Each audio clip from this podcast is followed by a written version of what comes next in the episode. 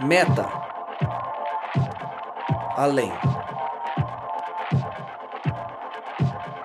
Noia, mente. Metanoia. Além da mente. Além do pensamento. Mais longe do que estou. Muito mais do que sou. Novas ideias. Novas convicções. Relevância.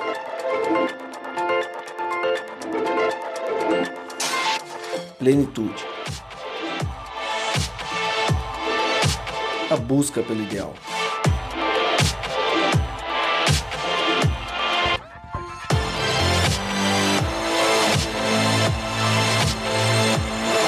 Metanoia. Expanda sua mente. Seja muito bem-vindo, você está convidado a, a partir de agora expandir a sua mente. Esse é o Metanoia, o podcast de uma geração que busca, sim, viver uma experiência real com Deus. Bom, esse é o segundo programa, o segundo Metanoia. O primeiro a gente gravou ao vivo durante o link JNS, o culto da juventude. E se você não ouviu, vale muito a pena. O conteúdo foi muito especial. A gente falou sobre vida cristã, vida relevante. E eu já deixo um convite para você.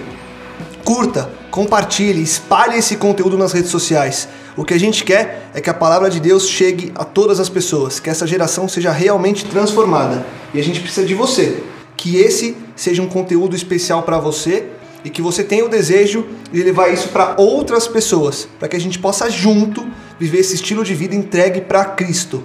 Hoje, segundo programa, um tema dos mais intensos e profundos: a graça, a graça de Deus.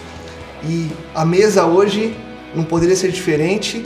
Tem gente com muito conteúdo que vai trazer uma metanoia muito profunda pra gente. Muito boa noite, Felipe Tonasso. Mais uma vez a gente junto aqui. Boa noite, Lucas. É, tô surpreso aqui, não sabia que você tinha esse dom aí de comunicar, parece, né? Parece um radialista, né? Viu? Não, cara. Então eu tô feliz. É, bom, eu sou o pastor Felipe Tonasso, trabalho com a juventude da Nova Semente aqui em São Paulo e tô feliz por participar desse bate-papo sobre graça. Para mim, um dos é, temas fundamentais do cristianismo. Na verdade, o tema que é, familiariza-se com todas as religiões cristãs, a graça de Deus é o chamado superior e acho que vai ser bem especial. Esse tema para mim é libertador, um dos temas que eu mais gosto de, de meditar e falar, então muito legal poder bater esse papo aqui, que seja edificante para nós. Bem-vindo de volta. E ao lado de Felipe Tonasso, ele, com a sua careca lustrosa, Rodrigo Maciel, líder da Juventude Nova Semente. Eu sempre tenho que dar uma zoada em Quem você, não né, sabia Rodrigão? que ele era careca agora eu sabe. eu acho melhor não virar comum isso, sinceramente. Não, Quem não sabia que você era careca já sabe, amigo. Legal. Olá a todos os ouvintes aí. Olá, Lucas, Tonasso, Pastor Walter. Bom demais estar com vocês aqui, falando sobre um tema que, para mim, particularmente, é um dos temas que eu mais amo de dividir, de compartilhar e de ouvir, de ler. É algo que muda a vida da gente mesmo e eu tenho, tenho convicção que hoje o poder de Deus está sobre nós aqui para que a gente possa revelar mais de quem Ele é e mais de quem nós somos nele entendendo cada dia mais esse cada minuto a mais desses próximos minutos que nós vamos falar aqui sobre graça. Bom demais. Amém. Legal, Rodrigo. E o nosso terceiro participante dessa mesa, Pastor Walter Araújo, diretor de jovens da Associação Paulistana. Pastor, é uma gratidão ter você com a gente aqui. A gente agradece muito e que Deus te abençoe. Muito obrigado por aceitar nosso convite. É, gratidão é minha e fica aqui a saudação a todos vocês que estão com a gente aqui nessa mesa e compondo aqui o pessoal da produção também. E uma saudação em nome dos mais de 15 mil jovens da nossa associação, essa gente guerreira, essa galera focada. E, e tenho certeza que a gente tem muito hoje para conversar e e é muito bom ser um jovem adventista, um jovem com princípios e compartilhar isso com as pessoas, não é? Porque é, a gente pode notar a graça quando ela é- não é bem compreendida, realmente ela faz falta. Por isso a gente tem que discutir, tem que expandir a mente para que o pessoal entenda realmente o melhor possível e aproveite o máximo possível deste dom. Só Legal. fazer uma pergunta pro Walter aqui. Você falou 15 mil jovens, Walter. Qual a região de São Paulo que esses jovens estão? Para quem está Nós ouvindo assim? estamos aqui no, no escritório da Associação Paulistana no bairro do Brooklyn. Esse bairro representa aí cerca de 25 municípios, não é? Aqui na- na- no estado de São Paulo e na região central esse nosso eixo do metrô Norte-Sul, a linha azul. Não é? Estamos falando também sobre a região de Osasco, a região de Cotia, vamos até Ibiúna no interior, não é? Então são é, a região que nós temos administrativa, que chamamos de paulistana. Então são 15 mil jovens nestas áreas: a área central, a área de Santo Amaro, Interlagos, Osasco e Cotia e Biúna. E os 15 mil vão vir, que a gente vai falar aqui hoje. Eu acho que sim, hein? Será? Nada, até mais. Vamos pensar naqueles que nem estão no papel para que eles participem também pelas redes sociais. Eu queria ter essa voz do Walter pra tocar esse podcast. Rapaz, todo mundo queria ter essa voz. A graça. Você falou aqui, né, da falta de cabelo que eu também tenho, então de repente é assim, compensa, né? Um tem cabelo, outro tem voz, é assim. E quem vai. não tem cabelo não tem voz, Ah, né? tem o dom da música. Tá daí, ó, boa. Quem não tem cabelo não tem nada. Aí. Sofre. Aí a graça de Deus. É, a Só graça pela de Deus graça, basta. Só pela graça. E a graça de Deus, gente. É, tem uma frase que a gente sempre fala e pra mim ela ela faz muito sentido. E quando eu ouvi sobre a graça a primeira vez, foi o que fez eu ter uma metanoia. Que é quando a gente diz que a graça não é o oposto do esforço, ela é o oposto do mérito. E pra mim aí tá uma chave do entendimento da graça se vocês concordam que aí tá uma chave, que chave é essa? Por que, que a graça é realmente o oposto do esforço? Não é o oposto do esforço, mas é o oposto do mérito. Eu acho que começando da nossa é, perspectiva social hoje, se a gente fosse falar é, como é que as pessoas aprendem a viver hoje, todo mundo aprende a viver hoje tendo que ser o melhor, tendo que merecer alguma coisa. De alguma forma a gente cresce é, desde pequenininho, né? A mãe, é, se não fizer isso, não come aquilo, né? Se não fizer isso e não, for, não tirar a lição, não tirar 10 na escola, não, não, não tem passeio, né? No final do mês, assim. E esse mérito, essa meritocracia, ela vem como se fosse uma cultura social, isso posso falar bem antes do capitalismo, acho que isso vem lá do Éden, de quando a gente tenta, de alguma maneira, né, o Caim ali foi o primeiro Compensar, né? exemplo, né, de tentar merecer alguma coisa com esforço próprio, a gente certamente vai falar disso mais pra frente. E eu creio que quando a graça vem, ela vem literalmente para quebrar essa lógica. Mas, mas quebrar essa lógica é um negócio dos mais difíceis do mundo, assim. Porque a, a gente foi, parece que, projetado e o pecado tem esse efeito em nós de que a gente tem que dar conta de pagar alguma coisa, a gente tem que dar conta de, é, de merecer, de fazer por merecer, faça por merecer. Essa é a mensagem de hoje. E essa lógica, para mim, a chave aqui tá, ela é o oposto disso porque ela é um presente, né? Ela é o oposto disso porque ela é um dom. Ela é o oposto disso porque é, ela nivela todo mundo, né? O, o mais pecador, o menos pecador, o mais rico, o mais pobre, de uma raça, de outro, de uma cor, de outro. Ela nivela todos, né? Ninguém vai merecer nada. A graça chama todo mundo a dizer assim: eu vou abraçar todos vocês. Então, é, a chave para mim é que quebrar essa lógica hoje é uma das mais é, das tarefas mais difíceis que a gente tem hoje como ser humano e a graça quebra isso, né? Acho que nesse sentido a chave é entender ela como um presente. Eu, eu entendo também como um ponto de partida justamente é, essa a origem dessa graça, né? João capítulo 1, verso 14. Aquele que é a palavra tornou-se um ser humano e morou aqui na terra entre nós, cheio de graça e de verdade. E vimos a sua glória, a glória do Filho único do Pai celeste. Então, e, fica bem claro que esse assunto de mérito não entra quando Jesus se preocupou em nos comunicar este dom. Ele é o mérito. E agora entrou o esforço dele em se tornar um ser humano. Ele não precisava disso. Então a gente, muitas vezes, o foco que a gente coloca justamente por essa vida equivocada nos, no- não nos faz, sabe, desfrutar o- a bênção, a libertação desse presente. Ah, eu, eu me sinto indigno, eu errei. Quem de nós não erra? Agora, de fato, se a gente não entender corretamente a origem desse dom e a forma como o próprio Jesus lida com ele, aí a gente não vai conseguir desfrutar totalmente, né? E, e como, como colocar isso em prática? Porque a Bíblia ela é muito clara com relação a isso. Mas a gente vive uma sociedade que, como o Felipe falou, foi criada para entender as coisas pelo mérito. Então, você faz, você tem, você não faz, você não tem.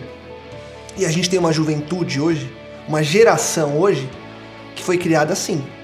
E talvez tenha ouvido de pais e mães, é, mesmo de dentro aqui da, da nossa comunidade, que falaram sobre esse tipo de mérito para as pessoas. Como quebrar isso?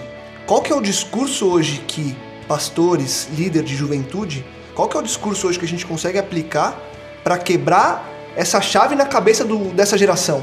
Sabe que esse é um desafio, se me permitem aqui, eu- até uma situação que eu vivi hoje e que me tá fazendo, eh, me fez pensar, né? Tá aqui na minha mente como agir de uma forma que eu não caminhe para esse lado. Meu filho tá na transição aí o ano passado fundamental, esse ano primeiro ano do ensino médio, um deles, e iniciou aí com sete notas vermelhas no primeiro bimestre. Ah, a casa cai, né? E aquele todo aquela conversa e tal e tal e tal. E quando hoje fui pegar o boletim do segundo bimestre, das sete ainda sobraram duas. Cinco melhorou, mas duas estão vermelhinhas lá, né? Aí qual seria a tendência natural? Meu, não deu certo, não entendeu? Eu, tanto que eu falei pra você, que eu pedi, que a gente se esforçou, vamos estudar pra você conseguir alcançar alguma coisa, mas aí ao mesmo tempo me veio à mente, mas espera aí, cinco conseguiu, duas ainda não. Pô, tem que ter graça aí, não é? A gente tem que entender que é um processo. Mas se a gente vai pelo natural nosso, não, não conseguiu, tá vendo? Ó, tá brincando demais, vamos tirar o videogame, vamos, sei lá, fazer. Então, essa, é, de fato, esse, o discurso e a prática da graça para o nosso conceito, ele é muito complicado, porque a gente entende que o fato de da pessoa não ter chegado até onde a gente entende que é o, o ideal, é o fracasso total. E Jesus mostra que não. Esse acho que é o desafio pro, pro discurso hoje. Peraí, não alcançou, mas a vida não acabou. É, esse negócio é incrível. A Você vida não alcançou, acabou, mas ainda tem mais por você. tempo. Isso é, isso é isso que é mais difícil de Exato. entender. Né? Mas eu não alcancei, né? Mas eu já alcancei por você. Eu acho que isso que é mais difícil de entender e de aceitar, né? Porque a gente fala assim, não é, não é difícil entender o perdão de Deus. É, mas é difícil aceitar, viver perdoado. A gente sabe que Deus perdoa. Eu sei que Deus perdoa. Mas é difícil aceitar que eu sou perdoado. Percebe? A gente consegue travar esse processo, né? Eu, não sei se o Rodrigo quer falar alguma coisa já, mas assim, é, eu quero voltar lá no começo, depois que o Rodrigo falar, para falar do que, que é feito Deus, né? Deus é amor. Então, acho que tudo começa daí. Para falar de graça, tem que entender qual é a natureza de Deus, né? Para que, que ele nos cria? É, porque o fato de a gente estar criado é, é o elemento da graça visível. Porque ele tornou a gente a- a alguém da sua família. Falar, eu quero que vocês sejam criados para serem meus filhos. Minha família é essa, meu plano A é esse. E aí eu vou, bom, eu vou deixar o Rodrigo falar, depois eu volto nesse negócio, mas entender que Deus é amor vai ser pra gente, acho que mais libertador do que tudo. E mais básico, mais libertador, né? Ah, legal, Tanato. Eu, eu, na verdade, eu, seguindo a, a pergunta do, do Lucas, é, como, como fazer a nossa geração voltar ao eixo novamente? Eu acho que, é, primeira coisa, nós temos que entender que a graça não é o fim, mas ela é o começo. né? A gente acha que ela é o fim, ou seja, então a gente se esforça Pra a alcançar gente a graça. aprendeu a se esforçar para alcançar a graça. E como você disse, isso acontece nas nossas relações familiares, né? E é meio absurdo isso, porque eu, eu faço uma pergunta para vocês aqui. Quando de repente vocês estão em casa, com os filhos de vocês, aí no caso aqui, acho que só o Walter compartilha dessa, dessa questão familiar Três comigo. vezes. Raramente, é, raramente você vai olhar para você e vai dizer, vai dizer assim que ele precisa merecer para poder participar do que tá na mesa, sabe? Ele tá na mesa sentado jantando. Vai ser, ó, filho, se você não fizer tudo direitinho, passar na prova, você não vai comer. Eu, raramente um pai agiria dessa forma, percebe? Então, por naturalidade, alguém que é pai, ele já serviu a mesa. E ele não tá contando com o seu mérito para te oferecer o alimento. Quanto que você pagou para ter aqui, contribuiu financeiramente para ter o alimento na Exatamente. mesa? De jeito nenhum, né? contribuição? Jamais a gente ofereceria isso aí naturalmente, de graça, né? Então, é, eu acho que a primeira coisa para que a gente possa tentar desmistificar isso é lembrar que a graça não é o resultado de um esforço, porque a frase que você falou, ela, de fato, a graça não é, é ela é o oposto do mérito e não do esforço, mas não quer dizer que a graça seja o oposto do esforço também. Eu creio que o esforço é uma consequência de você ter recebido a de graça. você ter recebido a graça. Por isso que eu gosto de pensar que a graça é o começo, é o princípio e não o fim. né? Tá. E aí, num segundo momento, aí nós precisamos entender qual é a graça. Mas aí eu acho que faz mais sentido de talvez o Tonás compartilhar conosco esse sentido de quem Deus é, primeiro, né? Para daí a gente entrar nessa linha de. É, é assim, essa questão de quem Deus é é tão fundamental, porque a gente está voltando na origem da vida. Se você ouviu o primeiro podcast, você ouviu um pouco disso, né? Do meu Criador, o que que é uma vida que Ele me dá. E, e eu fico interessante, assim, é interessante você pensar, é, quem é Deus? Qual é a biografia de Deus na Bíblia? Né? A menor que a gente conhece é Deus é amor. Amor. Isso não quer dizer que Deus ama de vez em quando, isso não quer dizer que Deus ama às vezes, isso que não quer dizer que Deus ama menos ou mais de acordo com o que eu faço. A essência dele, o produto pelo qual ele é feito, a raiz de Deus, ela é amor. Então ele é amor o tempo todo, amor absoluto, a última forma de amor, amor que a gente não entende, né? A gente não entende esse amor, a gente não, é, não assimila esse amor cognitivamente, a gente não sabe é, a amplitude desse amor. Paulo até dizia, olha, eu queria que vocês entendessem a amplitude, a profundidade do amor de Deus. Ele orava para que as pessoas entendessem isso, que ele sabia que aí estava a raiz da libertação das pessoas. Quando você entender a profundidade do amor de Deus, talvez você entenda é, o que, está fazendo aqui. Então, começar com Deus é começar do começo, é aquele que é eterno, e ele é eternamente amor. E por ser eternamente amor, ele diz assim, bom, eu- isso é uma conversa que eu sempre imaginei, tá? É uma coisa que eu sempre imaginei para me ajudar a entender a criação. É, porque todo mundo questiona assim, mas se Deus já sabia que, é- que o homem ia pecar e que o mundo ia ser essa desgraça, por que, que ele criou ainda assim? Né? Muitas vezes, muitas vezes eu vejo essa Sim. pergunta, muitas vezes. Se ele já sabia, por que, que eu tô passando o que eu tô passando? Por que, que ele não matou Lúcifer? Por que, que ele não destruiu o mal? Tal? Então aí você pensa assim, né? A conversa lá, chama o Espírito Santo, chama Jesus, chama Deus, vamos conversar aqui. Trindade eterna vai trocar uma ideia. É, é o seguinte, a gente está aqui eternamente e eu tô afim de criar um pessoal para viver com a gente, porque nós somos relacionais, a gente está aqui sozinhos, a gente já basta, porque Deus, a glória dele já basta, ele é todo amor, ele é todo glorioso. Mas eu queria compartilhar quem a gente é com mais gente. Eu queria criar seres para estar com a gente. Ah, vamos criar. Vamos, vocês topam criar? Top. Só que é o seguinte, eu sou soberano, eu tenho a presciência do processo, isso é o pai tá falando, ok, na sua função de pai, porque os três são iguais, mas tá aí outro mistério, né? Fica por outro podcast. Então, eu tô vendo no futuro, já tô sabendo já, que esse pessoal não vai querer a gente, assim, tem um pessoal que vai que vai, vai acreditar em outra palavra, vai desejar outra coisa, vai querer mais a si do que a nós. É, mas é isso, vocês acham que vale a pena ainda criar esse pessoal? Vai ter um país chamado Brasil. Então, vai ter um mundo, né? Vai ter um pecado. Eles vão, eles vão ser, eles vão rejeitar tudo que a gente está propondo, na verdade. Mas, eh, mas tem um jeito. Eu acho que eu- vendo isso, vamos fazer o seguinte: cê- vocês topam criar, porque. eh, mas o que, que vai implicar isso, né? Vamos dizer que os três não soubessem. Isso é uma conversa minha, né? E Jesus fala assim: não, eh, pai, é aquela ideia que você já me contou? É aquela ideia. Se de repente um de nós aqui a gente encarna, vai até lá, vive como um ser humano Na perfeito, pele. mostra pra eles como é que deve ser e só que você ter ido lá e pagado o preço por eles vai vai mostrar pra eles que é possível. Quem crê em você, quem crê nessa nessa realidade espiritual que não se explica, mas que se aceita, é, esse vai ter acesso a gente de novo e ao nosso plano original. E até que a gente restaure tudo na nova terra, esses caras vão viver igual você. Eles vão ter você como modelo. É, você tá afim, você topa ir lá e morrer, você topa ir lá, e- porque a gente faz essa ponte, a gente religa esse pessoal. Então o plano tá traçado. Isso na eternidade, antes de haver criação. A Bíblia diz que o Cordeiro de Deus foi morto antes da criação do universo. Então, aí que eu falo, eu topo. Você topa, Espírito Santo, eu topo. Eu vou trabalhar com eles insanamente. Eu não vou deixar de ouvi-los, eu não vou deixar de falar com eles, de conduzir o pensamento deles, falar no, no ouvido deles. Eu topo fazer isso. Então vamos criar? Vamos. Desceu, e aí o texto diz: façamos homem à nossa imagem. E ele começa a criar. Óbvio que ele cria os anjos antes, é, mas ele começa a criar o homem, Isso- sabendo de tudo. Isso que você tá falando é tão verdade, Tonás, Desculpa tomar tanto tempo, mas é que Não, eu acho que faz é sentido a pessoa fundamental. pensar nisso. É fundamental. Sabe? Façamos agora o homem. Sabendo de tudo, façamos. Vamos pagar o preço. Qual é o preço? A vida do nosso filho, a vida do meu filho, a tua vida. mas vai valer a pena, entendeu? Então, e isso é uma informação tão importante porque é, a Bíblia diz que é, o Cordeiro de Deus ele foi imolado antes da fundação do mundo. Sim. Ou seja, era como se antes de Deus disser, antes de Deus dizer haja luz, ele Falou, disse "Haja haja cruz", cruz. né? né? A gente tem essa, essa convicção, por isso que é o princípio de tudo. O princípio já nasce na graça.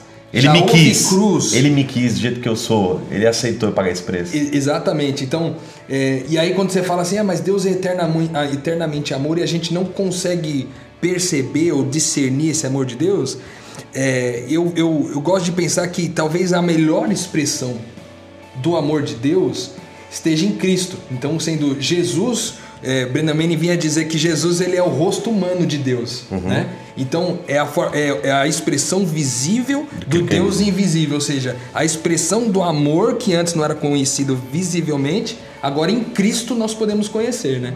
Então eu acho que conhecendo essa essa, essa convicção de que é, houve cruz antes do haja luz, eu posso entender que a graça é o princípio e não o fim. Eu não preciso buscar algo que já me foi dado. Então, eu acho que ela não é nem o oposto do mérito e nem o oposto do esforço. Na verdade, ela é o princípio de todas as coisas. Então, ela não poderia ser o oposto de nada, na minha opinião. Legal. Tá. legal. Então, eu acho que mais ou menos essa linha. E, e vale a pena também, quem sabe, Lucas, agora que o Tonasso nos ajudou a ter essa reflexão da parte de Deus, é, pensar o nosso lado também, né? Tá. Bom, agora eu entendo a graça par- partindo do princípio de buscar avaliar, como Rodrigo também, a, a- a pessoa de Deus, a trindade. E aí na Bíblia a gente encontra aqui a segunda carta de Paulo aos Coríntios 12, versos 9 e 10. Acho que é algo que nos ajuda a definir a nós mesmos. Aqui o apóstolo diz: e cada, e cada vez ele disse: A minha graça é tudo de que você precisa, pois o meu poder se revela melhor nos fracos. Ó, agora eu sinto-me feliz em me gloriar em minhas fraquezas. Eu estou feliz em ser uma demonstração viva do poder de Cristo. Já que eu sei que tudo que é para o bem de Cristo, alegro-me nas fraquezas, nos insultos, nas durezas, nas perseguições e nas dificuldades, porque quando estou fraco, então estou forte. Então acho que aqui é, fica claro para gente o interesse de Deus, não por você ser um super-humano, ah, não. Ele fez tudo, essa presciência dele já ah, organizou tudo para que você e eu tivéssemos esta chance. A chance de, na nossa fraqueza, na- no nosso pecado, na nossa falta de vontade, ele poder dizer: fica tranquilo, está resolvido, vem aqui que eu te dou, é teu. E acho que a grande dificuldade, às vezes, da gente é justamente essa simplicidade, porque as coisas de Deus são simples. Simples assim. E a gente às vezes sabe, ah, mas como assim? É, Não é, não- eu fui criado nesse mérito. Se eu tivesse todas as notas azuis, eu ganharia então o prêmio lá no Natal do Papai Noel, de quem quer que seja. Mas com Deus não. Ele não está dependendo de que você realmente tenha, tenha que ser algo, sabe, superior. Não, não, calma. Está resolvido. Eu tô te dando de presente. E essa graça é interessante, né? Tem um- uma história de Jesus que, para mim, materializa bem a estrutura da graça. É, costumo dizer que o meu texto predileto da Bíblia, e isso eu sempre digo que o texto mais assim completo para mim da estrutura bíblica de, e é o que eu tenho de cor é Efésios 2, é, 8 a 10, porque pela graça sois Sois salvos, salvos. né? E isso é mediante a fé. E e a gente vai ter que fazer vários podcasts para explicar, por exemplo, justificação pela fé, salvação, não cabe tudo em um só. Mas é, vocês são salvos pela graça, mediante a fé. Isso não vem de vocês, É um dom dele. é um dom né? de Deus. Aí fala, não vem de obras, e a gente podia falar das obras, né, para que ninguém se glorie. Porque aí ele fala, porque somos feitura dele. É, o texto diz assim, a gente é manufatura. É como se a palavra original queria dizer assim, nós somos obra-prima de Deus, fomos feitos como se fosse um artesanato de Deus, é, criados em Cristo para boas obras das quais Deus já preparou antes para que a gente andasse nelas. Então, assim, veja, aqui está escrito para mim o Evangelho. É, a gente é salvo desse ego, desse caminho fora de Deus, desse jeito egoísta de viver, pela graça. É, isso é quando a gente crê, não vem de nenhuma obra, a gente não merece. O Rodrigo deixou claro, é o começo das coisas. É Para que que eu sou salvo? Aí, aí o texto vai dizer: você é salvo porque você é feitura dele. Ou seja, você foi plano original dele, família dele, criado para ser filho dele. E você vai agora andar em boas obras que ele preparou de antemão, ou seja, ele já preparou a graça e um caminho para você viver. Aí eu, olho- eu lembro daquela história da mulher, da mulher samaritana, não, desculpa, da, da mulher que foi pega em, em adultério. É, e ela é trazida pelos religiosos ali e tudo mais. Havia toda um uma estrutura por trás de uma armação ali para pegar Jesus. Mas resumindo a história, a hora que ela chega e é a pecadora colocada à frente do Deus Santo, ali só tinha alguém que E podia não dá julgá-la. negar que era pecador. Não, não dá pra negar, foi peguei em flagrante. E ali tá a- a- o Deus Santo, que é o único que pode julgar, o único que pode sentenciar que ela é pecadora. Ele Pode tá na frente dela. a O único pedra. que pode atirar a pedra dela. E ele vira para os homens e fala assim: aí o, a- o nivelamento da graça, né? Ele fala assim: quem de vós, né? é, não tem pecado, né? Atire a Pode primeira começar. pedra. E aí todo mundo deixa a pedra no chão, vai embora e ele fala assim pra mulher: mulher, onde estão os teus acusadores? Uhum. E aí vem a frase: é, ninguém ficou pra me condenar, né? Ninguém ficou para te Não, ninguém ficou. Então eu também não te condeno. Uhum. Né? Então agora vá e não peques mais. Então percebe que aí pra mim tá o, o- o texto de Efésios e o Evangelho. É, ele é a graça, ele vê o pecado que a mulher não dá conta, e ele fala: eu também não te condeno, mas eu tenho um plano de vida pra você. Então vai e não peques mais. Mas a graça ela antecede isso. A graça antecede a minha busca, a graça é o amor primeiro, a graça é, é Deus dizendo assim: Eu te amei primeiro, por isso que eu peço para que você também me ame. Então, assim, eu acho que discernir esse amor de Deus na vida leva a gente a viver esse evangelho completo, que é levantar e falar: agora eu vou viver o plano original, porque eu fui muito amado. Né? Fui muito perdoado.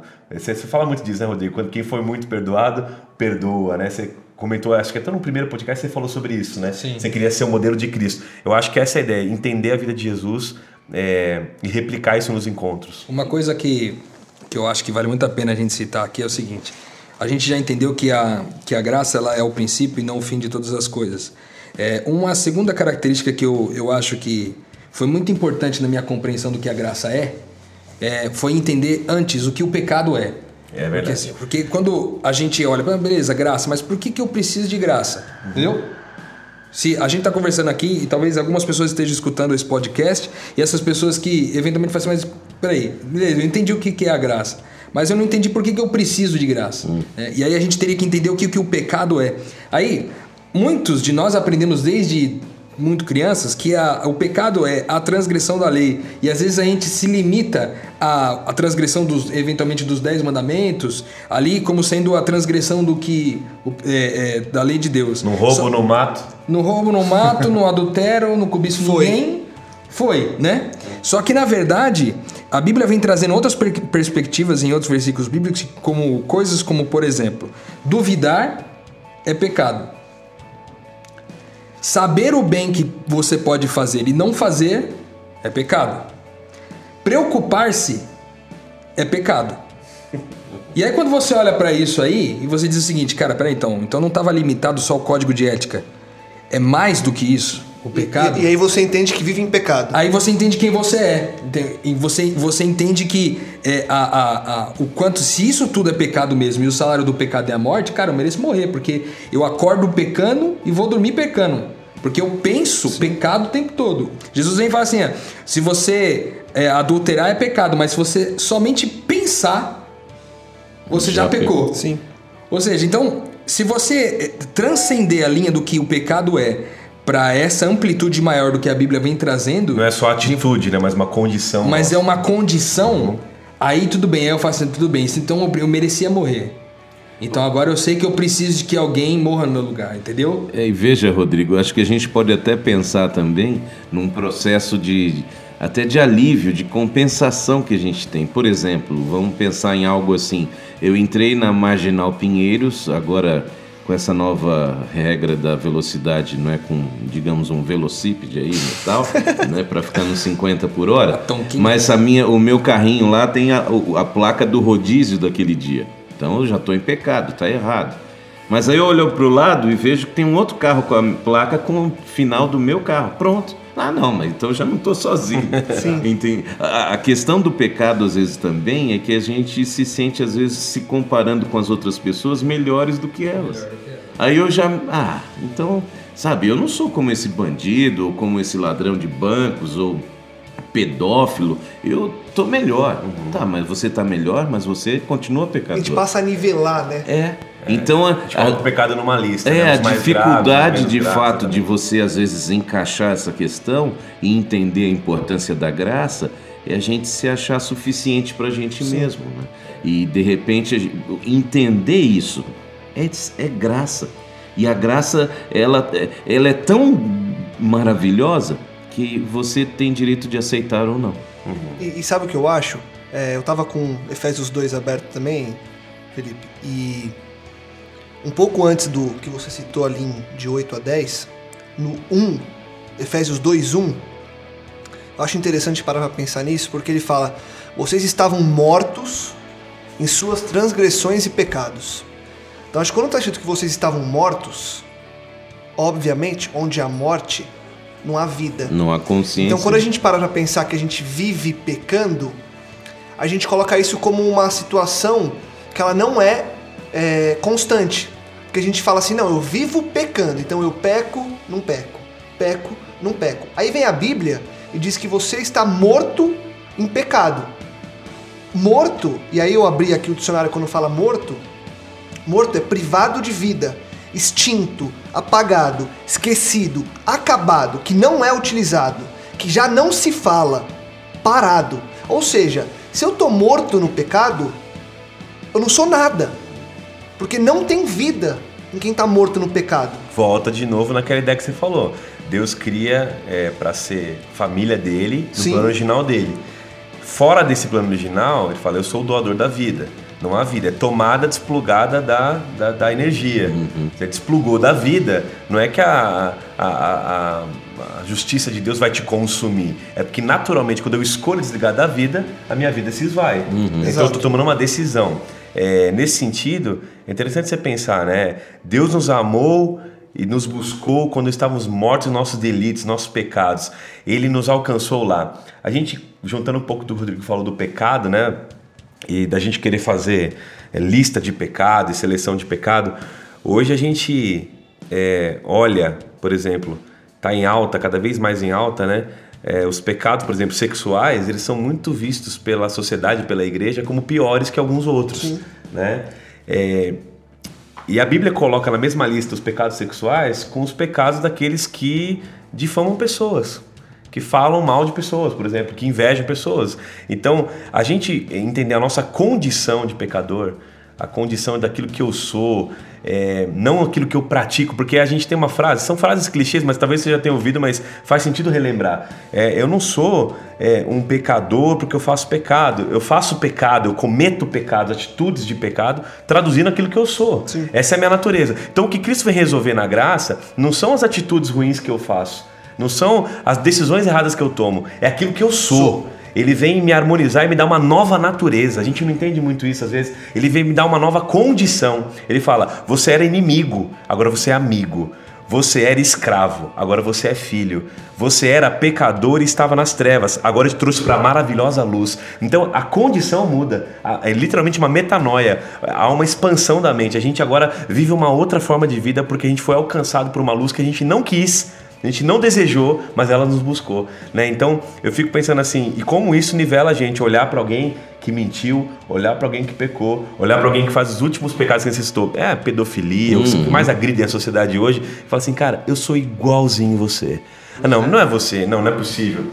Você é igual. Não, realmente, socialmente eu não sou igual. É, psicologicamente eu não tive os mesmos dis- distúrbios que você tem. É, as implicações sociais do seu pecado são diferentes do meu, mas perante a lei de Deus, ninguém é capaz de guardar. Ninguém é capaz de viver lá na sua plenitude. Se não fosse por Cristo, pela sua graça, todos seríamos condenados e jogados como pecadores. Uma vez eu, é, quando infelizmente a igreja precisa é, se posicionar nesses casos, não é que que acabam confrontando a vida comum da, da igreja, e aí eu ouvi um comentário assim: ah, o azar dele é que o pecado dele fede, que seria o alcoolismo, porque quem de nós aqui não peca? não é? E aí, como o pecado dele tem cheiro e as pessoas percebem, então agora a gente tem condição de tomar uma providência. E é uma reflexão, não é? Porque não, é, não existe um grau como estamos falando aqui. Todos nós carecemos desta graça. E, e o legal é que à medida também que a gente entende isso, o mais gostoso, como você falou, Tonasso, é compartilhar. Então a gente sente hoje que, infelizmente, casamentos não estão bem, relacionamento com os filhos não estão bem, eh, igrejas estão doentes, porque a gente não está sabendo compartilhar a graça. A gente é bem chegado na lei, a gente é bem chegado na hora, não, vamos tomar uma providência, vamos lá e tal, como se não fosse também para gente. ah, como se a gente um dia não vá precisar dessa mesma graça que de repente Exatamente. estamos negando. Por diversas vezes a gente age assim, que a lei seja sobre eles e a graça sobre mim, né? Não é? Mais ou menos É isso. por aí. E, e a ideia é assim, né? Jesus, né, no Evangelho, se você parar para ler o Evangelho, você vai ver várias vezes é, a condição para aceitar essa graça e para estar sendo abraçado por ela é só uma: sinceridade. Exato. Você tem que ser sincero, você tem que tirar a máscara e falar assim: eu não tenho condições, eu não dou conta, miserável homem que sou. Essa é a voz do, do homem que está ajoelhado chorando e o outro está dizendo assim, né? No, no fariseu publicano, o outro está dizendo assim.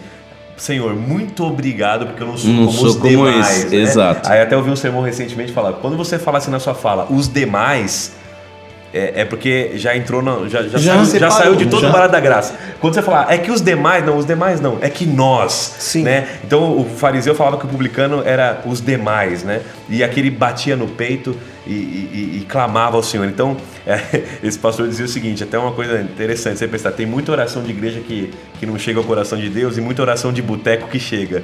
Né? Pra você pensar o seguinte, a sinceridade é, do coração. Então, Jesus, ele andava com pecador, ele amava pecador, ele queria salvar pecadores e ele é, criticava uma classe veementemente. A classe dos, a classe dos, re- dos religiosos que não eram sinceros. Sepulcros Que não eram sinceros. Então, os sinceros que estavam na lama do pecado, na desgraça social do pecado, que não se entendiam, a mulher que tinha quatro maridos, a prostituta, os caras que roubavam imposto, como Zaqueu, esses ele andava com prazer, porque eram caras que olhavam e falavam assim: Senhor, eu não, eu não dou conta. Agora, os religiosos que tinham todo o conhecimento da graça, eles olhavam para Jesus e falavam assim: Você não sabe o que está fazendo. Ele falava: É vocês que não sabem, vocês, estão, vocês são um sepulcro. Caiado. Vocês fedem por dentro. É. Mas vocês por fora são uma casca tão linda. Então, percebe É, essa distinção de Jesus de andar com gente que estava fedendo de dentro para fora, mas sabia que estava fedendo esse dia. Eu quero ser purificado.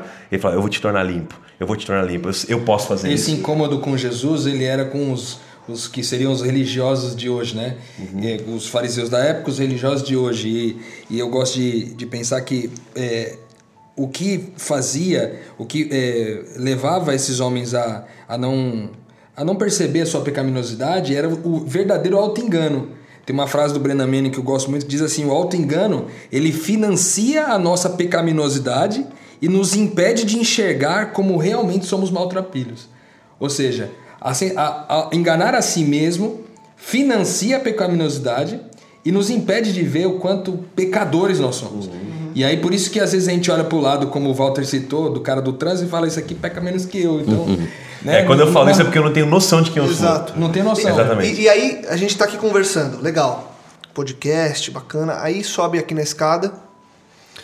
Alguém que pegou a conversa pela metade e que talvez nunca ouviu falar da graça e que cresceu num lar adventista, num lar cristão, no qual ele só ouviu lei, lei, lei, lei, cumpre, cumpre, cumpre, faz, faz, faz.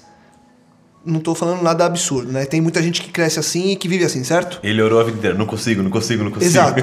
Aí ele chega aqui agora e ele tá ali sentado no cantinho e ouviu todo esse papo aqui.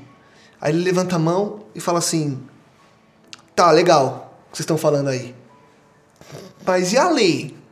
E aí a pergunta que eu faço: Como harmonizar, como fazer esse tipo de pessoa que a gente sabe que é real, que é uma pessoa que tá ali apegada a algo que não tá junto com a graça, ele deixa cada coisa de um lado e faz tudo parte da mesma coisa, faz tudo parte do mesmo caminho. Como explicar para essa pessoa, ou o que dizer para essa pessoa, ou o que a Bíblia traz para essa pessoa, para que ela saia daqui. Isso é um, um ser imaginário que eu coloquei na, na nossa- no nosso bate-papo, entendendo que, ah, lei e graça fazem parte do mesmo processo. Um não anula o outro. O que dizer sobre isso para uma pessoa que pensa assim? Eu acho que a primeira coisa, se vocês me permitem começar essa parte. Já começou, agora Já vai. começando. Eu acho que a primeira questão é justamente tirar da nossa mente.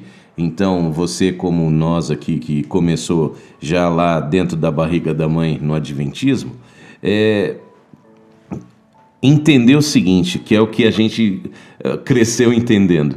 Graça é para quem está fora da igreja. Entendeu? Então você o- passou a vida crescendo na igreja ouvindo sobre graça para os Eu demais. preciso da graça até chegar aqui. É, não. Agora chegou aqui, vem cá, meu filho. Agora é lei aqui, ó, É, até a e- morte. e, né? e essa história de que você são os de fora, são os do mundo. Eu já tô aqui dentro. E aí a gente tem que começar a mudar é, esse paradigma por aí. Não, peraí, filho. Então vamos, vamos mostrar para você que graça é para quem está para fora e para quem está para dentro também. Então, é, e o cumprimento dessa lei tem que ter graça. Caso contrário, ninguém vai chegar lá. E esse, esse era a grande agonia, por exemplo, né, do apóstolo Paulo, como eu li anteriormente aqui. A minha graça te basta. E de, de você às vezes se sentir indigno, tal, poxa, mas né, é guardar o sábado, é não ter um pensamento impuro e etc. Mas você está ouvindo a gente agora. Como é que a gente vai poder dizer que nunca teve um pensamento impuro? Ora, cara, Aí- não rola. Exatamente. E aí, em cima disso, pastor, eu vou colocar mais, Pá. mais uma lenha. Põe aí. Porque a pessoa que está ouvindo a gente, o nosso amigo imaginário que chegou aqui, ele fala: Ah, então tá, então eu não preciso fazer nada? Então eu não preciso cumprir a lei? Mas aí é que está. O cumprimento da lei demonstra se eu aceitei a graça ou não. Ok, Não vamos é? falar, vamos, vamos jogar, vamos dar umas, umas, umas bibliadas aqui. Vamos que, lá. Que ajuda. É, segundo Coríntios 5, verso 15, fala o seguinte: Ele morreu por todos, por todos, pelos desgraçados, autossuficientes, pelos que se acham, pelos que não se acham, pelos miseráveis, por todos, para que os que vivem agora não vivam mais para si, mas para aquele que por eles morreu e ressuscitou. Então, assim, a ideia da graça é: eu morri por vocês, para que vocês não vivam mais para si, para fazer a sua própria vontade, não vivam mais para o seu ego, Pronto. mas vivam para a glória daquele que chamou vocês, que ressuscitou vocês. E o que é viver para ele? Esse é um texto. Não tá? é? Um outro que ajuda a gente é o seguinte: Romanos 1, aliás, Romanos 5, verso 1, fala assim: Tendo sido purificados pela fé, agora vocês têm uma coisa com Deus, vocês têm paz com Deus. Vocês têm paz com Deus. Então, assim, primeira coisa que eu acho que o fruto da graça é, é a paz, cara. Você tem paz, assim, você olha pra você e você fala assim: é, eu sei quem eu sou, sei quem Deus é, e eu tô em paz com isso e quero agora viver em paz. Eu, perco medo da morte, eu perco medo do juízo, eu perco medo dos meus pecados passados. Tudo isso ficou atrás e o que está à frente está resolvido. Eu tô em paz, eu vou caminhar em paz. E a Bíblia vai dizer o seguinte: agora você não vive mais para você. Você ganhou uma nova natureza. Então, para mim, a tradução da graça, do aceite da graça, de que eu eu tô em paz, eu sou um filho de Deus, eu só posso ter um estilo de vida. Viver para dignificar aquele que me chamou, aquele que me, que me amou, aquele que me, me deu tudo que eu precisava né, em Jesus. E agora, como é que eu agradeço isso? Isso para mim ficou tão claro no videozinho de Facebook que eu vi esses dias, cara. É, sabe aqueles videozinhos que a pessoa vai lá e paga a conta de alguém na frente do supermercado? Tipo, a pessoa ia passar no supermercado, ia pagar a conta, e a pessoa vem assim do nada e paga. Aí o cara pagava a conta da pessoa e só falava assim, God is good, tipo, Deus é bom. Só isso. E ia embora. Meu, as reações das pessoas eram incríveis, assim. Mulheres, assim, choravam, assim, porque o cara passava, deu, sei lá, 150 dólares. Eles falavam, não, só um pouquinho, só um pouquinho. Pagava e falava assim, Deus é bom. E ia embora. A pessoa ficava olhando pra ele, o cara tinha ido embora, aí ela leva pra caixa e começava a chorar. E chorava, e chorava, e chorava, assim, de gratidão. Eu ficava pensando assim, é, se esse cara voltasse agora, como é que essa mulher falaria com ele? Como é que ela faria? O que ela faria? Aí eu, eu tenho certeza que não mostra isso no vídeo, mas eu fiquei imaginando. Ela abraçaria esse cara, diria: Meu, por que, que você fez isso? Eu não mereço. Quem é você? Deus te abençoe. Qual- Deus te abençoe. Qual é a sua disposição de fazer isso? Como é que eu posso te agradecer? É a mesma reação que a gente tem quando ganha um presente. Né? Quando ganha um presente muito grande, assim, acho que ninguém aqui é, é, nunca passou, nunca sentiu o que eu tô falando. É, ganhar uma coisa muito absurda, assim, que você não tava esperando. Então, assim, cara, é isso, tem, é teu. Não, não, mano, não, não, não mereço. Não, mas é teu. Mas, cara, o que, que eu posso fazer? Não precisa fazer nada, cara. Não, deixa eu te pagar em algumas vezes. Não, não precisa E- pagar, e a é teu. dificuldade que a gente tem, não é? De receber. De receber. Então, e aí quando você recebe, qual é o texto diz? O amor de Cristo ele nos constrange, né? Ele traz a gente a uma vida assim de, cara, o que, que eu posso fazer agora? É o que você faz, eh, resumindo agora o que Jesus falou, ame a mim acima de todas as coisas. Você entendeu isso agora? O que, que eu faço? Amo os outros. Exato. Faz o que eu fiz por você. Do jeito que eu te amei, vai amar os outros. Vai E, e esse amar aos outros está justamente esse amar a Deus e amar aos outros é o resumo dos Não, dez e só quem mandamentos. tem paz faz isso. Porque Exato. quem não tem paz não consegue amar ninguém. Quem não está em paz com Deus não consegue amar, perdoar. Se você não é perdoado, você não consegue perdoar. Sim. Exatamente. A, a fé, a fé do. Eu penso que a fé do cristão ela se fundamenta no amor a Deus. Sim, no conhecimento de quem Ele é, de quanto Ele nos amou. Ela se fundamenta nisso. Mas ela se cumpre no amor ao próximo. Então, quando a gente. é, vocês estão falando disso e eu queria trazer tal- talvez de uma forma bem prática mesmo para esse lado que o Lucas trouxe, de eventualmente o nosso amigo imaginário que chegou e não sabe de nada. Eu gosto de pensar o seguinte: a razão de muitos de nós e eu digo, quando eu digo muito de nós, aqueles supostos irmãos da fé, aqueles que frequentam a mesma casa que a gente, que frequentam a mesma comunidade da fé, é, e também os de fora, a raiz de eles não compreenderem o que a graça é, é porque a gente não consegue conectar esse amor com Deus, que a gente entendeu de Deus, com o próximo. Ou seja, falta a nós ações de graça, para que as pessoas percebam o que a graça é. A gente só entende a graça de Deus porque a gente vê, a gente vê Jesus. Exatamente. Jesus ele foi e disse assim: agora vocês vão receber tudo, vocês vão receber todo o poder e todo o espírito para continuar o meu trabalho até que eu volte.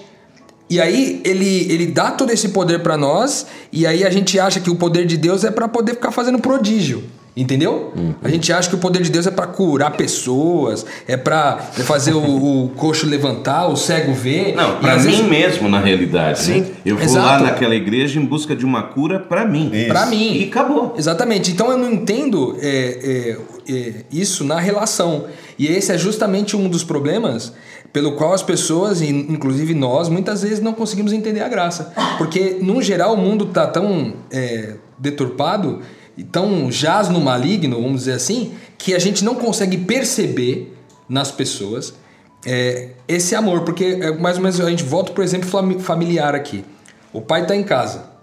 Aí ele chega pro filho e fala assim: Filho, eu amo você demais, filho. Você, olha, é uma bênção de Deus na minha vida. Você, Deus mandou você e eu te amei desde que você era pequenininho. Eu vou te amar para sempre, filho. Beleza. Deu cinco minutos, o moleque passa correndo e derruba um vaso. Aí qual que é a primeira coisa que o pai faz? Mas menino, mas que mas demoniado! Já te falei pra não correr. Já te falei pra não correr, agora você derrubou o vaso da sua avó. E agora o vaso da sua avó quebrou e tal. Aí o menino aí não consegue entender. Como que aquele amor que vinha sendo dito, é, uma hora é amor demais e outra hora ele pode ser simplesmente confundido com um vaso. É igual aconteceu lá com, com Jonas no negócio lá da, da abóbora, né? Não sei se vocês conhecem essa história, né? Da abóbora, que ele... ele, ele, ele Era uma abóbora? É, é uma planta. uma É, planta, é uma planta. É, se, a, se, a, se o fruto praticava proibido sobre- era maçã, pode É, ser é, pronto, Tá bom, Mas não era, viu, é tá nova? Bíblia viva. uma, uma planta... Vou imaginar que é uma abóbora. Gente tem- Pra fazer sombra tinha que ser uma bela de uma abóbora. A gente tem um amigo imaginário, né? A gente tem uma, Essa abóbora caiu na cabeça de Jonas pela frente. Exatamente. E aí eu, eu acho que o que vem no pensamento da gente é o seguinte: o filho, o filho, numa hora como essa, pensa assim: será que eu tenho mais valor do que uma abóbora? Ou seja, será que eu tenho mais valor do que o vaso que eu derrubei? Ou será que eu tenho menos? Então, é, as ações de graça faltam na nossa própria casa. Entendeu? A gente está tão contaminado com o que o mundo é, com o nosso egoísmo, com a nossa, com a nossa prepotência, a nossa soberba, a nossa vaidade, que a gente não consegue perceber que nas nossas relações a gente está doente, entendeu?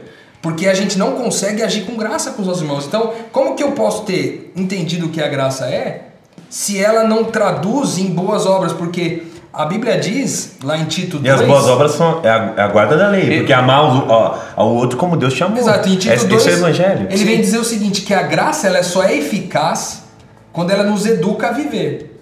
E, e aí acho que é justamente a linha que eu tentei é, levar o nosso raciocínio quando falei da experiência com meu filho nas notas, não é? Porque não deixa de, de, existir a situação da nota vermelha em si. Sim. Ou seja, isso é prejudicial para o desempenho É, acadêmico. Como assim, Walter? vai- A lei, a lei continua apontando Isso. que você não está perfeito. Exato. A lei continua te mostrando que você não chegou lá. A graça entra quando isso acontece. Então, e aí acho que aí que a reflexão que eu tentei fazer para mim mesmo hoje, porque o, enquanto ele tirou ainda duas vermelhas, o outro tirou tudo azul, e aí uns 10 lá pelo meio, etc. Aí começa- aí começa é, a- a aí na irmão- hora já irmão mais surgiu, velho e o irmão mais é, novo, né? É, o que, que eu posso ganhar por isso, entendeu? Sim. Eu falei, poxa, mas e agora como é que eu vou administrar isso, né? Porque o outro melhorou. Ele tinha sete, ficou duas. Mas o outro não tirou nenhuma. então aí o que que eu, o que que eu imagino? É um momento onde que agora trazendo para essa nossa ilustração da graça. Pera aí, o que que vai ter que acontecer? Eu vou ter que me debruçar mais tempo com ele para estudar matemática. E eu acho que essa Acabou. sua ilustração é perfeita. Porque nessa hora, Deus olha um filho que tá, por exemplo, perdoando bem, amando bem, convivendo bem com as pessoas, Né? e um que não conseguiu. Uhum. Aquele camarada que fala assim: ah, eu sou crente, tá, mas negócio de perdoar, cara, eu não dou conta. Eu não consigo falar com meu pai faz 10 anos, Uhum. Exato. minha mulher não. Sabe essa, Uhum. essa realidade? Aí o cara fala assim: bom, esse aqui a graça está produzindo nele um efeito de vida Uhum. e de paz, ele está vivendo. Esse aqui eu preciso gastar mais tempo com ele. Não então é? o Espírito Santo vem mais tempo para gastar. Exato. Isso é fruto do quê? Da graça. É. Ele vai gastar mais tempo para que você chegue a viver o plano dele. É onde hoje eu pensei, né? Porque aí de repente a gente passou aí pelo MC e tal, chega lá, ó, queria um sorvetão daquele maior lá, o McFlurry e tal. Aí o que, que eu aproveitei? Falei, ó, então beleza. Ó o Um- merchan, hein? É, é, o merchan grátis aí. É, um vai ter o direito ao McFlurry, o outro tem direito só ao Sunday, ok? Pra, ah, não, entendi, pô, entendi. Mas assim, só pra É, brincar. agora, assim. agora que é interessante. Agora, só pra. É que eu lembrei de uma de, de que não é McFlurry, mas é Cordeiro. Você lembra Tira- de uma dessas? tira para o ímpar aí, Você lembra de uma história ímpar. dessa, Rodrigo? Que, que o pai, que o filho, vamos dizer assim, o filho não tirou a nota boa, pegou a herança do pai, foi embora. Ah, e quando sim. esse filho volta, quem ganha a festa, ou seja, quem ganha o McFlurry é o filho. É, o- E o outro, que nunca entendeu a relação, fica irado. Só com o Fala, Por que, que ele consegue ganhar o McFlurry e eu fiquei com o Sunday a vida inteira? ou seja, porque você não tá entendendo que meu filho tava morto É. e reviveu. Mas é, é aí, é aí que eu falo, aí vocês percebem como a ótica, a realidade da graça é difícil de se encaixar no nosso. na nossa dia. natureza, Quando é. Você falou do exemplo do- das notas, eu, eu, eu tenho um- uma coisa que eu me assim, por exemplo, eu acho assim, ó, que a lei é, é como se fosse um, um para a universidade. É, a lei é o quê? O cara precisa estudar para passar no vestibular. Entendeu? Ele vai ter que. Se ele não estudar, não passa no vestibular. Essa é a lei. A graça tá onde? Que, ah, beleza, ele passou no vestibular. E agora ele está livre para estudar, para testemunhar mais para aqueles que estão à volta dele, para fazer boas obras, para fazer boas coisas, para testemunhar aqueles que estão à volta dele. Então eu vejo que é, é, a lei ela só existe é, no coração a- daqueles que são justificados por ela. A graça, uma vez comigo, a, a lei é é uma expressão normal. A guarda da lei é uma expressão normal. É, Mesmo porque eu sei que eu tenho que estudar para passar no vestibular. Exato. Eu não tenho como anular isso. Bíblia- Mas, aí, mas uma né? vez na universidade, Aí, eu posso escolher exato. eventualmente ir pra lá ou pra cá. Agora, eu posso escolher fazer a universidade para revelar mais de quem Deus é. Fazer da minha carreira acadêmica e profissional algo em prol das pessoas. né? Exato. Então, quando a gente fala de graça, eu gosto de voltar para esse ponto porque a gente tem que talvez entender que, é, sei lá, eu acho que a graça ela tem uma, ela tem um princípio de natureza, como se fosse uma árvore. Então, você planta uma semente de macieira, vai crescer e vai virar uma macieira no final. Você não planta macieira e no final ela vira uma laranjeira. Ou seja, é, uma, é um processo natural. E eu gosto de ilustrar esse processo natural da graça como um ciclo que ele começa no, no entendimento do que a graça é, que passa pelo entendimento do que o pecado é, De quem Deus é primeiro. de quem Deus é, de que, do que, que o pecado é, de quem eu sou por causa do pecado. É, e aí eu entendo o, o sacrifício que foi feito por mim. Aí na sequência eu aceito essa graça. Então eu entendo a graça, aceito a graça. E aí uma vez que eu aceito essa graça, eu, eu, eu sou grato demais. Eu começo a entender que eu- o preço que foi pago por mim é muito além do que eu poderia pagar Aí vem a gratidão. vem a gratidão. E aí, como eu tô grato, eu compartilho, eu obedeço. Eu tô, por causa da minha motivação estar renovada, que agora eu, eu faço, é, é, não, não por Eu não faço por, por na, na, intenção de obter algo em troca, mas na, na intenção de expressar uma gratidão, de expressar uma, uma, uma vontade de, de, de, agradar aquele que me amou tanto, né? E aí depois, eu, depois que eu compartilhei, depois que eu obedeci, ainda nesse ciclo eu corro o risco de cair.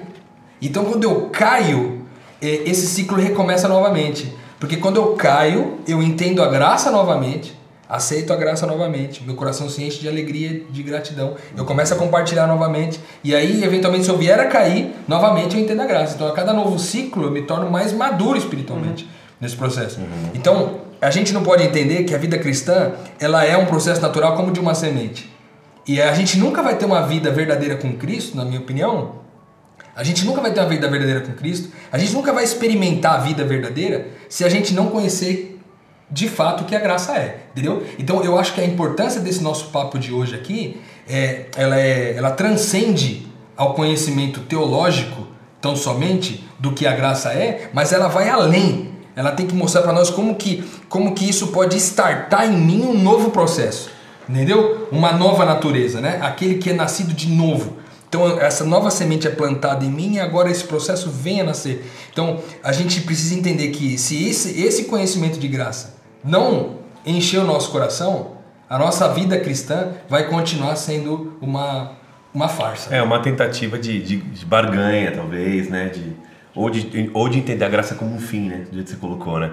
Só ia comentar uma coisa, Lucas, que eu lembrei de uma letra, de uma música, que é do Mário Jorge.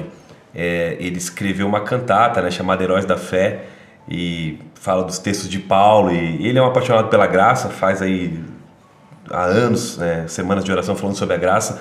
E a letra fala assim, eu vou ler um trechinho aqui que tem a ver com o processo da lei da graça. Ele fala assim, ó, desde a criação do mundo, nunca houve em tempo algum um momento em que a obediência humana foi capaz de trazer merecimento ou conseguir favor nenhum, transformar a nossa vida ou garantir a nossa paz. Aí ele coloca assim, desde o Éden foi a graça, foi o sangue de Jesus, foi a mão sempre estendida em reconciliação foi a morte voluntária do Cordeiro lá na cruz que nos trouxe a liberdade e uma vida sem condenação. E aí o refrão fala assim, eu gosto bastante dessa música.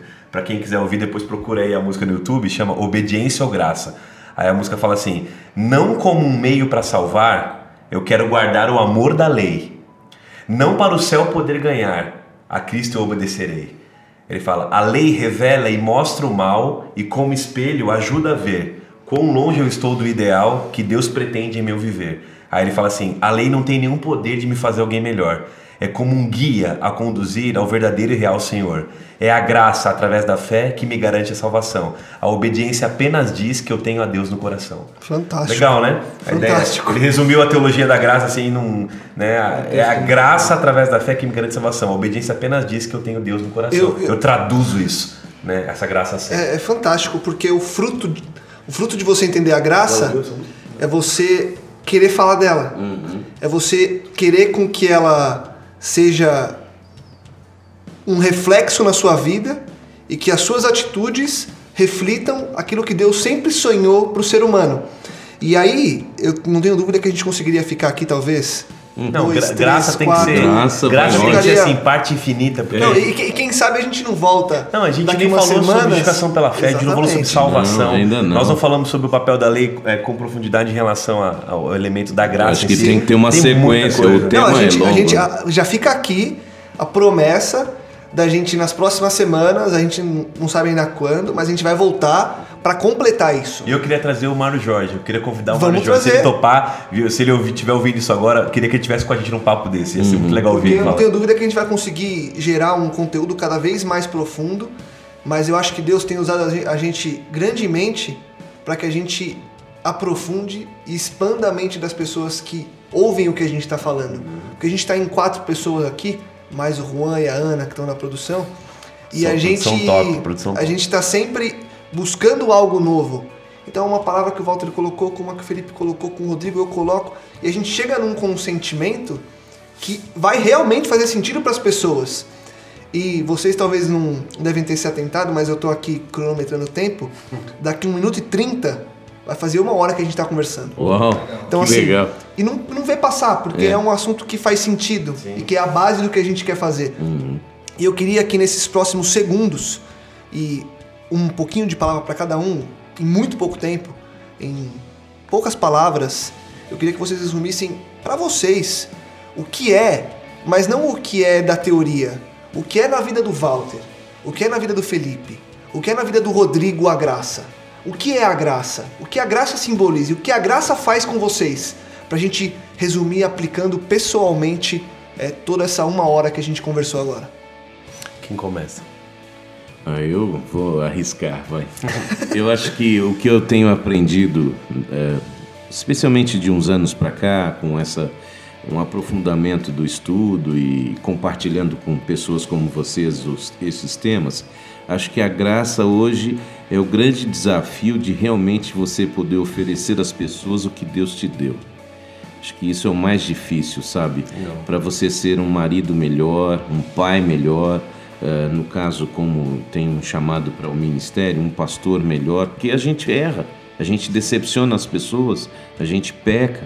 E aí só a graça para realmente nos fazer continuar focados no caminho que a gente pretende, que é chegar até Deus, mas acima de tudo, saber partilhar isso com as pessoas ao redor, né? com vizinhos, com pessoas no trânsito, que de repente acho que é, o que nos falta hoje às vezes é, é, é essa base para partilhar essa, essa bênção que é a graça na nossa vida. Eu acho que a gente aprendeu a guardar muito isso para nós. Então, uhum. acho que para mim a graça é conseguir me sentir perdoado e também eh, isso ser compartilhado com as pessoas que convivem comigo. Legal. Quer falar aí? É, então, eu, eu eu acho que eu, que eu eu diria que a graça para mim ela se resume numa frase que eu gosto muito que diz o seguinte: faça tudo como quem não precisa fazer nada. Mas não faça nada como quem acha que precisa fazer tudo. Eu acho que é isso para mim a graça. Então, eu a gente que conheceu a graça, tô pensando na sua frase ainda, cara. Vou dizer de novo. Lê, lê de novo, mais uma vez. Faça tudo. tô tentando. Como quem não precisa fazer nada. Ok. Mas não faça nada como quem acha que precisa fazer tudo. A gente acha muitas vezes que precisa fazer muita coisa uhum. para chegar lá e ser aceito por Deus, entendeu? Quando na verdade a gente vai fazer tudo quando a gente tiver entendido que não precisa fazer nada. Que não precisa fazer nada. Não. Então eu. E é o desafio, né? É o, é o grande desafio. E eu acho que essa expressão de graça ela tem que começar na minha casa, na relação com os meus filhos, na relação com a minha esposa, na forma como eu os perdoo, na forma como eu é, é, é, concedo a a, a eles ação, ação, ações de graça e isso se estende para a comunidade da minha fé, para onde eu trabalho, para os meus amigos, para os lugares que eu frequento. Se eu não for o primeiro a dar esse passo de agir em graça, em Cristo, agir em graça, estando em Cristo, para com essas pessoas, talvez elas não vão conseguir conhecer o que a graça é. Então há um papel meu nisso. Então eu acho que a graça é isso, da gente não precisar é, fazer as coisas, mas ela é, ela é algo que começa em mim. Então, se eu quero ensinar para alguém o que a graça é, eu tenho que começar agindo de graça para aqueles que convivem comigo. Legal. Talvez eles entendam mais com as minhas ações do que com as minhas palavras. Felipe. Vou ser bem breve. É, para mim, acho que eu já li isso, se não me engano, foi do Brennan também, no livro O Evangelho Maltrapilho, se não me engano. É, eu sou como aquele mendigo que encontrou pão, encontrou onde tem comida, se saciou e aí ele sai correndo para contar para os outros onde que tem, porque o desejo dele é compartilhar. Eu me sinto saciado dia após dia pela graça, erro como todo ser humano e cada vez que erro sou constrangido pelo amor de Deus e se não fosse ela eu não estaria aqui. Eu sou grato a Deus todos os momentos por ter como ele diz, né? Não foi você que me escolheu, fui eu que te escolhi, para que você vá e dê fruto. Né? Então eu queria poder continuar nessa videira de graça, porque ele diz assim: sem mim nada podeis fazer. Então eu queria continuar me alimentando, me saciando dessa graça e levando os outros a saber onde que é que eles podem buscar também em Jesus. Essa é a ideia. Legal. E eu queria, para encerrar, você trouxe uma parte musical. Hoje eu estava ouvindo uma música do Felipe Valente e eu lembrei dela agora, e eu só queria citar, para a gente encerrar, que diz que Pela graça livre sou, livre sou da morte do pecado, liberto e justificado. Sua morte me salvou. Renasce um novo dia, começa uma nova história. Então, que a gente possa, você que está ouvindo a gente, possa, ao entender a graça, lembrar que começa uma nova história. Uma nova história na qual você já está salvo, justificado e liberto Todo dia. para viver essas boas obras. Todo dia é uma nova história. Para viver esse amor todo, Todo dia dia. é uma nova história. Gente, foi especial demais e que a gente tenha muitos desses encontros para que a glória de Deus seja espalhada, para que as pessoas entendam mais sobre Deus e que esse podcast, acima de tudo, ele seja usado para a glória de Deus. Amém. Que as pessoas possam entender isso que a gente está fazendo como um reflexo da graça que a gente entendeu um dia e que a gente busca todo dia entender e que a gente tem um desejo de compartilhar. E já fica o meu desejo, pedido para você que está ouvindo a gente. Compartilha, divulga, ajuda que mais pessoas também possam expandir a mente, como a gente hoje aqui. Isso vai ser um gesto de graça, né? Exatamente. Total. Tenha esse gesto de graça para que a gente possa crescer junto e que mais pessoas possam ouvir e entender da graça de Deus. Gente, obrigado, obrigado Felipe, obrigado Rodrigo, obrigado Pastor Walter. Tamo junto. Você que está ouvindo a gente, semana que vem a gente está de volta. E vamos vir com muito mais conteúdo para expandir a sua mente, porque esse é um podcast que a gente quer fazer para que a sua mente seja expandida. Esse é o Metanoia. Obrigado por hoje e a gente se encontra aqui semana que vem. Fica com Deus. Valeu.